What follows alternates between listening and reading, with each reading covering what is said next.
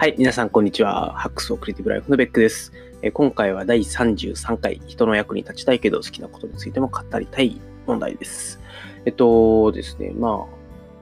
ちょっとですね、えっと、まずは 近況と言いますか、明日から急遽ですね、中国に出張に行くことになりました。なんで、まあちょっと一本取っておこうということで、えっと、何喋ろうかなというのを考えながらですね、ちょっと悶々としてて、あの、ちょっとですね、ここ3日ぐらいかな、ちょっと、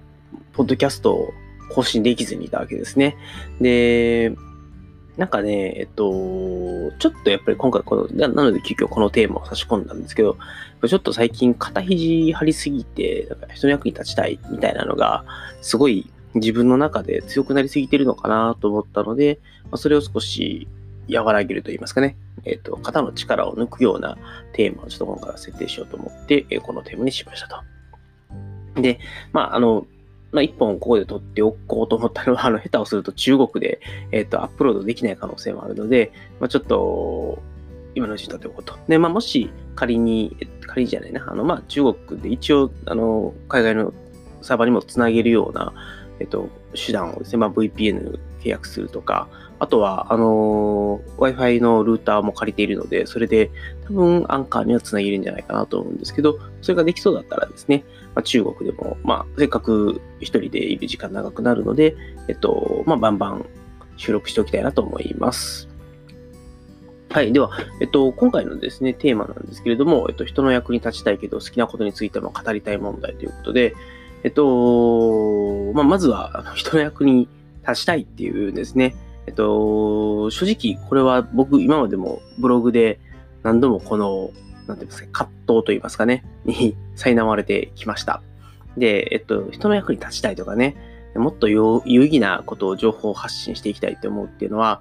あの、割とですね、なんていうんですかね、こういうことをやっている人間に、が陥りがちな、まあ、一つの罠かなというふうに思っています。で、こう思い出すとですね、急に敷居がだんだん高くなってきて、あの、情報発信をすること自体にすごいエネルギーを必要とするようになりますと。なんで、結構ね、ここまで気軽な感じで、ポッドキャストも上げてきて、ブログもそういう意味では最初ですごい気軽にやってたんですよね。でもやっぱり、あの、聞いてくれる人が増えたりとか、あの、ブログだったら読んでくれる人が増えてきたら、あの、やっぱりその人たちの期待に応えたいというかね、もっともっと、えー、人の役に立つようなものを出していって、えー、まあ、簡単に言うと、こう、受けたい、受けたいっていうのとまた違うんだけどね、やっぱり、せっかく聞いてくれるんやったら、その人の役に立ちたいっていう思いがね、すごい強くなりすぎてしまうことがあるんですね。で、ただ、あのー、これってね、難しい問題で、本当にそれを聞いてくれてる人とかね、読んでくれてる人に役に立つかっていうのは、これね、わかんないんですよね。で、これってね、受け取る側がどうやってそれを受け取るか次第っていうところが強いので、あの、常々こういうコミュニケーションといいますか、特に情報を発信するっていう行為については、それがどう受け取られるかっていうことに、僕らが発信する側が思いを、あまり、なんていうんですかね、思い悩んでしまうっていうこと自体は、まあ、あまり意味がないですと。まあ、で、やっぱり聞いてる、ポッドキャスト聞いてる人だったら、その人がすごいこう今気軽な感じでね、あの料理でもしながら聞いてくれてるかもしれないし、もうなんか待ってましたみたいな感じで待ち受けてすごい集中して聞いてくれてるかもしれないけど、そういう聞き方っていうのも人それぞれだし、あと、やっぱり今のメンタル状況とかによってもやっぱりなんか違うんですよね。僕もやっぱりあの今まで全然1ミリも感動しなかった文章とかをえっ、ー、と、すごいメンタルやられてる時とかに読んだ時にすごい感動してボロボロ涙流すみたいなことってやっぱあったんですよね。で、なんでこのラジオをどういう時に皆さんが聞いてるかっていうのはまあ正直わかんないし、どういうふうに、どういうふうな聞き方をしてるかもわかんないので、まあであればまあ、ね、どっちかっていうとこう、まあ、僕はもうとにかく、あの、まあ精一杯伝える努力はね、した方がいいと思うんですけれども、うん、まあ、それがちょっとでもね、皆さんの役に立つことが言えたら、同じだし、まあね、なんかこう、自分が人の役に立てるって思うこと自体が、まあ、うん、おこがましいと言うとあれなんですけどね、まあ、立ちたいとは思いますけど、うん、まあ、それが必ずしも立てるわけではないっていうことを大前提にやっぱり自分も考えた方がいいんだろうなっていうのはちょっと思う次第でございます。まそうそう。なんで、まあ、なんか、ちょっとでも刺されば、ちょっとでもプラスになれば、御の字。で、それ以上を求めるっていうのは、僕の欲が過ぎるってもんだなと。なんで、まあ、そこはね、すごく謙虚にというとあれですけど、あのー、まあ、役に立ったらいいなぐらいの思いでもって、いろんなことを気軽にね、情報を発信していって、まあ、どっちかというと頻度を上げたりとか、あのー、いろんな伝え方を試していって、まあ、それがもしかすると、ある時は全然刺さらないかもしれないけど、別の伝え方をした時に、まあ、刺さるかもしれないと。まあ、っていうのをやっていく方がいいのかなっていうのをちょっと最近思った次第でございます。で、なんで、まあ、あの、結構ね、このポッドキャストやってても、まあ、すごいライフハックネタとかね、仕事術とかなんかちょっと、まあ、ね、本来ならブログとか、まあ、例えば書籍に書くようなことに近いことを本当は喋りたいなって思う反面、まあ、もう一つ自分が好きなことについてもね、語っていきたいなと。で、まあ、以前、ゾエさんに遊びに来てもらった時に、あの城について話をしたと。で、それがすごい楽しかったんですけど、城について話すことってライフハック全然関係ないじゃないですか。だし、まあ、あとは、なんだろうな、たまにライフハック全然関係ない、ちょっと、なんていうんですかね、こう、心の持ちようといいますか、心構えみたいなこともね、たまに話しちゃってることもあるし、まあ、あとはなんかファッションについてとかもね、全然関係ないんですけど、まあ、ファッションというか、まあ、ダイエットとかね、ファッションとかって話もしてたので、まあ、そういうのが、なんかこう、うん、自分が情報発信をしていく中で、ちょっとした葛藤がやっぱあるんですよね。あの、やっぱりライフハック的なというか、仕事術的なところをもっと前面に押し出して、それ以外のことは出すべきじゃないんじゃないかって思う反面、やっぱり自分が好きなことを自分が楽しく情報発信することが、まあ、もしかすると、それによって何かね、感じてもらうこととか、あの、プラスになることが他の人にあるかもしれないっていうのもあって、ちょっとですね、まあ、正直悩んでるところ、葛藤があるところではあるかなと思います。なんで、あの、まあ、ぜひですね、あの、まあ、うん、ライフハックライフハックしたネタをできるだけ出していく方がいいのかとか、僕がたまにはね、好きなことについても好きに語っていいよとかね、なんかそういうのをご意見で頂戴できたら、あの、こんなことに思い悩まなくて済むようになるんじゃないかなというのもありますので、ぜひですね、皆さんコメントいただければと思います。はい。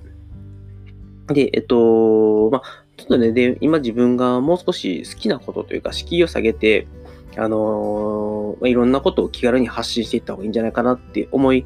出してるのが、まあ、実は去年の10月くらいにも同じようになってて、今も同じような状況なんですけれども、あのー、ちょっとね、仕事が忙しすぎてというか、あの仕事が回ってなさすぎて、なんかね、すごい心が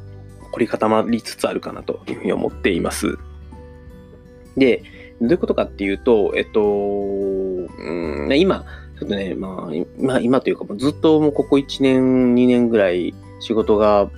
忙しかったりとか、あの、かなり仕事中心の生活をやってきてしまっているので、な、ああの、なんですかね、僕の中でちょっとクオリティオブライフみたいなのが下がりつつあってありますと。で、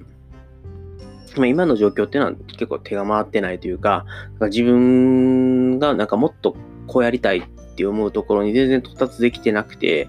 なんかね、本当、なんかね、嫌になる状況ですと。なんかもっと頑張らなあかんのにと思って、焦って空回りして、ね、結局何もできてへんみたいなことが、まあ、ちょっと多すぎるなっていうのがありますと。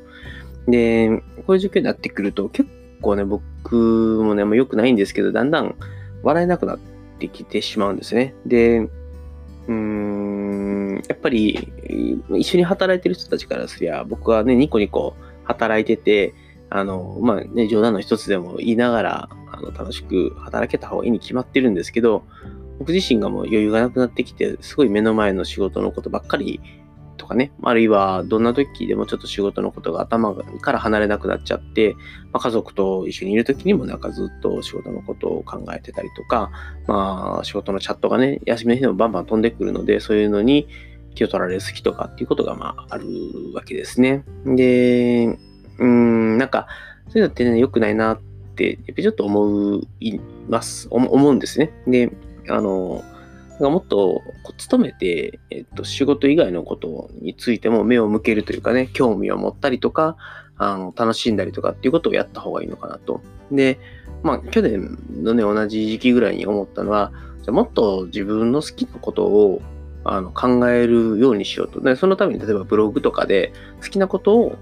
書いていこうということを思った時期がありました。まあ、結局でもまあそんなにあの、その後ブログの更新もできてなくて、やっぱりブログって書こうとすると結構、あの、エネルギーを使うので、あの、余裕がない時に頑張って好きなことに思いを至らしてブログを書くっていうこと自体、そんなにね、簡単なことではなかったんですけど、まあでもやっぱり、いい、まあ、その考え方っていうかね、えっと、対策そのものは悪くなかったのかなと。やっぱり自分が今仕事のことばっかり頭の中に入ってきちゃってて、で、自分の人生というかね、普段の生活っていうところに全然遊びがなくなってしまっているっていうのは、これはもう良くないので、じゃあ、ちょっと好きなことについて考えるっていうのがいいのかなと。なので、今だと結構このポッドキャストっていうのが、一つ僕の中で仕事以外の活動の、なんていうんですかね、こう、足がかりになってる気がするんですよね。なんで、そこで自分の好きなことについて語る会みたいなものができると、まあ、もしかすると自分のクオリティオブライフといいますか、あの仕事仕事ってなってしまっているマインドをもっと別の方向に向けることができるんじゃないのかなっていうのを、まあ、ちょっと期待しているところがあります。で、まあ、じゃあ実際お前の好きなことは何やねんと自分に問いかけてみるとですね、えー、まあ、いろいろあるんですよね。まあ、例えば僕、バレーボール中高でやってて、大学時代もね、あの、バレーボール教えたりとかっていうことをやって、社会人までやってたんで、な多分10年ぐらいかな。あの、トータル、もっとだな、12、3年ぐらいバレーボールをずっとやったりとか、あの、中心に据えてといいますかね、あの、生活をしてたことがあったので、あの、やっぱりやるのも見るのもすごい好きですし、あの、やっぱりね、今、全然バレーボールのプレイできてないんで、どっかの体育館借りてね、みんなでバレーボールワイワイやりたいなっていうのはすごいあります。で、それが、まあ別にね、毎月とかじゃなくてもいいんだけど、たまにそういうことができたら、すごい楽しいだろうなっていうふうに思います。で、まあ、ね、今それができてないんで、多分そういうことをちょっと企画していくっていうのも一つ QL を上げる、クオリティオブライフを上げる、なんかこうポイントになるんじゃないかなっていうのも思いますし、あとは、ま、文房具とかガジェットとかね、手帳とかも好きですし、それをどうやって使っていけば、なんかうまく使えるのかみたいなとか、使いこなせるのかみたいなのを考えたりとか、試したりとか、そういうのをブログに書いていくとかっていうのがすごい好きなので、やっぱりちょっとそこは、あの、今だと、まあ、 GoodNote、GoodNotes っていうのかな？あの、iPad を使って、あの、どうやって手帳をうまく管理していくのかみたいなところが、あの、自分の中では結構、今、興味ポイントだったりするので、まあ、そういうことをね、いっぱい考えて、あの、まあ、仕事忙しいかもしれないけど、あの、それをこううまく手帳を使って管理をしていって、仕事そのものをね、もっと楽しくしていくみたいなことができるんじゃないかなというふうに思いますと。で今だと、このね、ポッドキャストを収録するっていうことだったり、まあ、もちろんブログを書くっていうこともすごい好きなことだし、まあ、あとは最近だと走ったりとか、ダイエットしたりして、成果が見えてきたりとか、でそれによってちょっとね、少しだけこうファッションとかを楽しむっていうこともできるようになってきたので、なんかそういうことにもうちょっとこう、いろいろね、意識を持っていくっていうのは、クオリティオブライフを上げることになるのかなというのもありますと。ま、なんで、なんかこのポッドキャストをね、初めて良かったなってすごい思うんですよ。あの、9月ぐらいに勢いで始めたんですけど、で、その後も、あの、ものすごい、こう 寝る時間を削りながら、ポッドキャストを更新してきて、うん、なんかでも、そのおかげで自分が今まで仕事仕事ってなってしまってたやつを、だいぶ自分の好きなことに意識を振り向け直すことができたのかなっていうところは、やっぱりポッドキャストを始めたすごい大きなメリットだったかなと思います。はい。で、当然じゃ当然なんですけど、まあ、家族と過ごす時間ですね。これもすごい大事ですし、好きな時間ですと。まあ、やっぱり子供とね、遊んだりとか、子供と一緒に何かをしたりとかっていうのはすごい楽しいですし、あの、まあ、どっちかっていうと、今しかできないことなんでね、本当はこの家族と過ごす時間っていうのをすごく大事にしていくっていうこと。まあ本当は好きなこととか、自分のことなんかさておき、家族第一みたいな感じにすべきかなと思うこともあるんですけど、でも、まあ、やっぱりちょっとね、今、仕事、平日仕事して週末は家族と過ごしてっていうサイクルにやっぱりなってるので、そこにちょっとね、変化が欲しいなっていうのもあって、ちょっとポッドキャストをやってみるとか、あの、たまにね、どこかに遊びに行く企画をちょっとね、えー、立ててみ、立ててもらったり、立ててみたりみたいなことをやるっていうのはすごいいいかなと。まあ、なんで、えっと、まあ、ね、家族と仕事と、で、まあ、プラスアルファ、ちょっとスパイスになるようなね、えー、変化をつけていくということを、まあや、やりたいなというふうに思っていますと。はい。で、えっと、まあ、あと、まあ、歴史が好きとか、あの、読書好きとか、いろいろあるんですけども、あの、まあ、そういうことをいろいろ考えながら、自分の好きなことを、こうやってつらつら、ポッドキャストで語っていくっていうことができれば、もしかしたらね、あの、同じ趣味を持ってる人にとっては面白いかもしれないし、あの、ね、今まではちょっと歴史とかの話とか別に好きやけど、このポッドキャストはしてなかったんで、そういうことを、まあ、やるようになってとか、あの、そういう人たちが聞いてくれるようになったら面白いんじゃないかとかね。で、そうすると、例えば曜日を決めて、今日は読書、自分の最近読んだ本についていいなと思うのを紹介しますとか、ある時はライフハックのネタをしたりとか、ある時は全然関係ないバレーボールの話をしたりとかっていう、まあ、ちょっとそういう話す内容を少し色分けしながら、まあ、曜日だったりとかに関連づけて、こう、まあ、話を分けていくみたいなのもいいのかもしれないなと思いながらも、まあ、そうするとね、あの興味のないエピソードを飛ばしてもらうっていうこともできるので、まあ、それはもしかしたら聞く側にとっても、あのもっともっと色濃くテーマをこう決めて、えっと、自分が興味があるものだけ聞いていくっていうことも、一つこうメリットになるのかなと。聞いてもらう側にとってもメリットになるのかなと。カットかとかとか、いろんなことを考えてはいるんですけど、ちょっと今のところまだ具体的にどうするかのアイデアでございます。はい。ということで、まあちょっとですね、まあここまでお話した内容ですけども、ちょっと今、あのー、このポッドキャスト自体にちょっと人の役に立ちたいっていう思いが強くなりすぎてて、少し情報発信の敷居が上げ、自分で上げすぎてたかなって思うところがあるんで、まあ、それをちょっと下げて、もっといろんなことを気軽に情報発信でいくというスタンスに変えた方がいいかなと。で、まあそのために今もっと好きなことっていうのを発信していくのがいいのかなというふうに思ってますというお話をしましたと。で、次にですね、えっと、ちょっと最近と言いますか、もうずっとですね、仕事が忙しすぎて、心が凝り固まってしまってる気がしたりという、意識がするというか、まあ、もう本当に意識が仕事の方に向きすぎてることがまあまああるので、それをちょっと散らすためにと言いますかね、あの、まあ、それによって、こう自分の心だったりとか生活だったりが硬直してしまわないように、まあ、好きなことをもっと考えていく。まあ、そのために、ポッドキャストなりブログなりっていうのを使って、えー、情報発信、好きなこと自体の情報発信をしていくっていうことで、まあ、そういう、まあ、変化を与えるということができないかなということを、えー、お話しさせていただきました。はい。で、最後、最後と言いますと次、小話ですけれども、あの、本当にね、もう最初に言っておきましたオチは絶対ないです。で、今日する小話は、えー、なんとですね、聖徳太子、馬宿の王子ですけれども、えー、の生誕1400年が、なんと2021年だという話です。もうこれをね、ネットで見たときにね、お、すげえと思ったんですけど、これはあの大半の人にとっては本当にどうでもいい話だと思います。で、なんで僕はこんなにこの話に過剰に反応したかっていうと、あの僕の地元があの、聖徳太子のお墓があるって言われてる、あの、大阪府南河内郡太子町っていうところで、まあ、その聖徳太子の太子を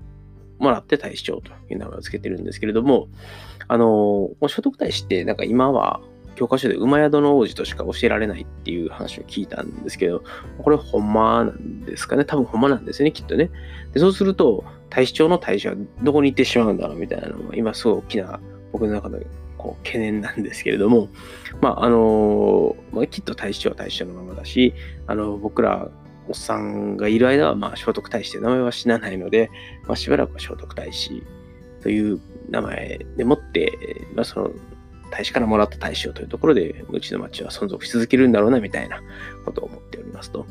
で、まあ、その生誕1400年っていう、なんかね、結構この1400年みたいな数字って結構みんな好きじゃ、まあ好きじゃないですかって言うとあれなんですけど、あの、なんていうんですかね、やっぱり切り板っていうんですかね。あの、そう、別に、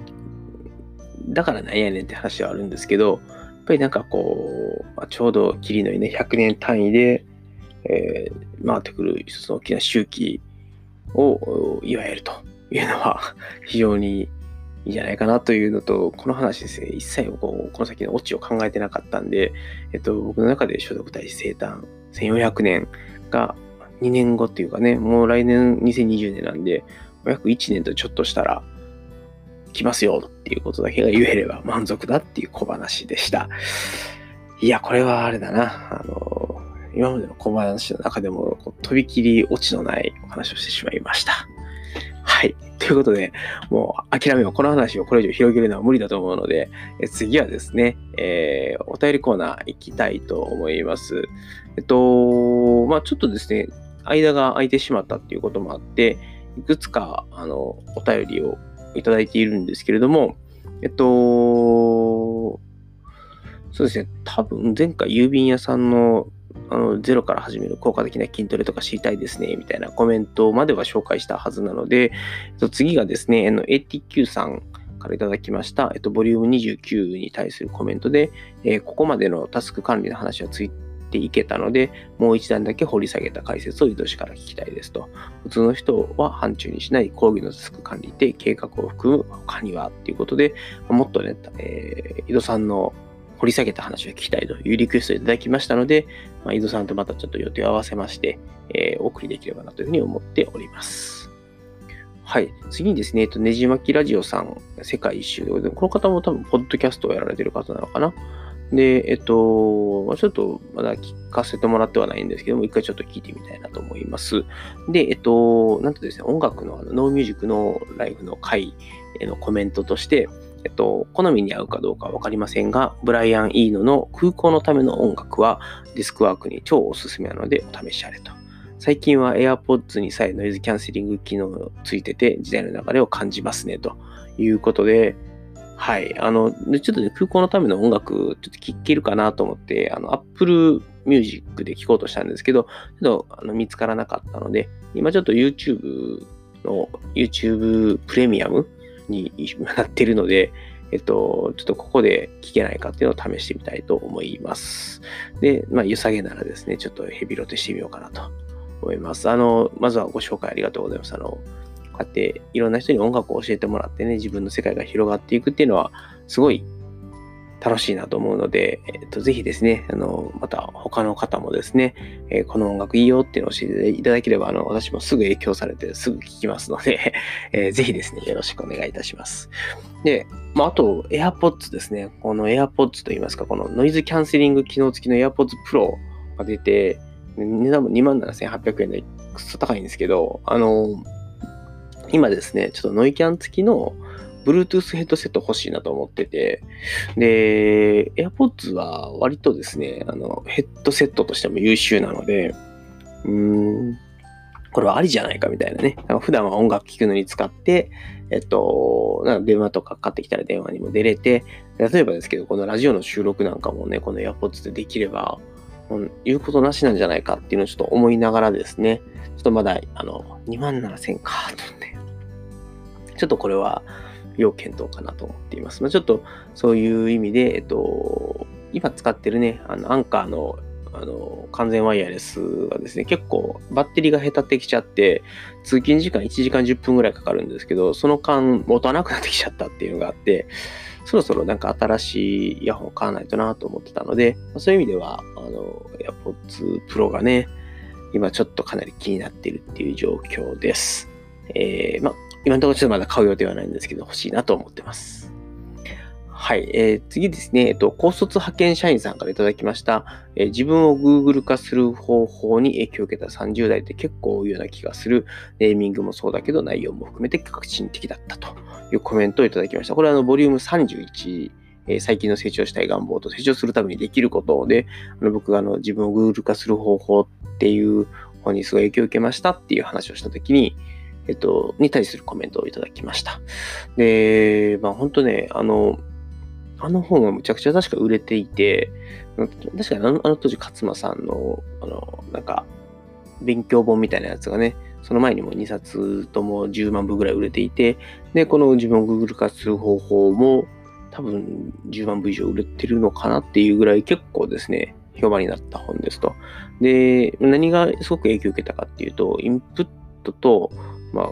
要するに、すべてのものをインプットと、その間にま自分でプロセッシングするということと、アウトプットのその3段階に分けて、それぞれでどんなことをすればいいかということを、あるいは勝間さんがどういうことをしてるのかっていうのを、まあ、すごくマニアックに解説してくれてる本で、まあね、本当に、僕がブログを始めるきっかけは、ね、この本だったと言っても過言ではないんですけど、やっぱりそこれがね、自分の中で人生の大きな転換点になったなと、やっぱりブログを始めたということだったりとか、あとは、まあ、勉強会とかもね、あの、多分、この勝間さんとかは勉強会とか、こと書いてた気がしなくはないですけど、まあ、ただ、あの、直接の影響としては、あの関西大学研究会っていうのが、あの、まあ、あって、まあ、そういうことをやってる人たちがいるんだっていうのを知って、でまあ、ただ僕がちょっと興味を持った時には関西大学研究がもうなくなっていて、でそれの影響で始めたといいますか、それをまあ、名古屋に、えっと、持っていく形で始めて名古屋大学研究会っていうのを知って、で、僕が東京にそれを持ち込んで東京大学研究会っていうのを作ったんですけども、ま、この勉強会ですね、を自分でやるようになったっていうことと、え、ブログを書くようになったっていうことが、まあ、自分にとっては人生の大きな転換点になったのかなと思っておりますと。まあ、そういう意味でその影響を受けた自分をグール化する方法という本はね、この中ではかなりですね、えっと、エポックメイキングな本だったのかなというふうに思います。あの、今でも多分楽しめる本だと思うので、ぜひ興味のある方は読んでみていただければなと思います。はい。ということでですね、まあ、今回、えっと、テーマ、人の役に立ちたいけど好きなことについても語りたい問題ということで、えっと、まあ、つらつら語ってまいりました。なので、ちょっと今後ね、もしかしたら、ちょっと自分が言いたいことをただ言うだけの回っていうのが増えてくると思いますので、えっと、ぜひですね、ご容赦くださいっていうのと、まあ、興味なかったらバンバン飛ばしちゃってもらえればなと思います。はい。えっと、まあ、でも、どんな方に聞いていただけ、言っても楽しめるような、えー、ラジオ番組していきたいと思いますので、えっと、飛ばしてくださいとは言っておきながらも、やっぱり聞いてください。と皆さんに聞いてもらえるのがもう何よりの楽しみでございます。はい。で、そろそろ締めたいんですけど、まあ、実はですね、今、最近、割とこの、ポッドキャスト聞いてくれてる方、人口といいますかね、えっと、視聴者数としては割と伸びてきておりまして、あの、まあ、大体想定のオーディエンスサイズが、前まで50ぐらいだったんですけど、今80ぐらいまで増えていて、だいたい1日で60から80ぐらいですね、再生数が。まあ、あの、新しいエピソードを出すと1日の再生数が100超えてくるんですけども、まあ、でも今まで過去を取った分も含めて、まあまあまあかなり聞いてもらえてる状態なので、あのー、この調子でですね、ちょっとしっかり、えー、やっていきたいなと言いますか。まああの、聞いていただいてる方の数っていうのはね、まあ本当はそこまで気にしてるわけではないんですけども、でもやっぱり、あの、聞き続けていただけてるっていうことだったりとか、新しく聞いてもいいかなって思う方が増えてるっていうことは、まあ、あの、僕の中でこうやって情報発信をするとか、あの、ポッドキャストをやっていくすごい大きなモチベーションでもありますので、ぜひですね、えっと、あの、愛想をつかさず、あの、聞き続けていただければ幸いでございます。はい。あと、それからですね、あの、皆様からのご意見、ご感想、それから、えー、リクエスト、で、あと、なんだろうな、まあ、あの、お悩み相談ですよ。お悩み相談、まだ実は、あの、一回だけ以前、ザキアイさんからいただいた お悩み以外、今のところまだもらえていない状況ですので、えぜひですね、皆さん、お悩み相談もいただければですね、と思います。で、まあ、正直ちょっと今、あの、人の役に立ちたい願望で敷居を上げすぎていて、ちょっとネタもですね、なんか、こううまく出せてない状態なので、まあ、そうやってちょっといろんなネタ振りをね、していただけるだけでも、すごいありがたいですし、こんな話が聞けたらいいなっていうのが、あの、本当に感想レベルでね、いただければですね、あの、僕にとっては、あの、いろんなことを考えすぎて迷ってしまっている状況なので、まあ、それを、まあ少し悩みが、こう、解消されると言いますかね、自分の進むべき方向をそこからやれるかもしれないなと思っているので、ぜひですね、あの皆さんのご意見、ご感想をいただければ幸いでございます。ということで、あのまあ、あの、えっ、ー、と、ツイッターの、えー、ハッシュタグ、ハックスアンダーバーレイディオにいただくか、まあ、ツイッターでメンション飛ばしていただくか、メールでいただければなというふうに思っておりますので、えー、ぜひぜひ送っていただければ幸いでございます。はい。それでは、えー、これにてね、終了したいと思います。それでは皆様、えー、最後までお聴きいただきましてありがとうございました。さようなら。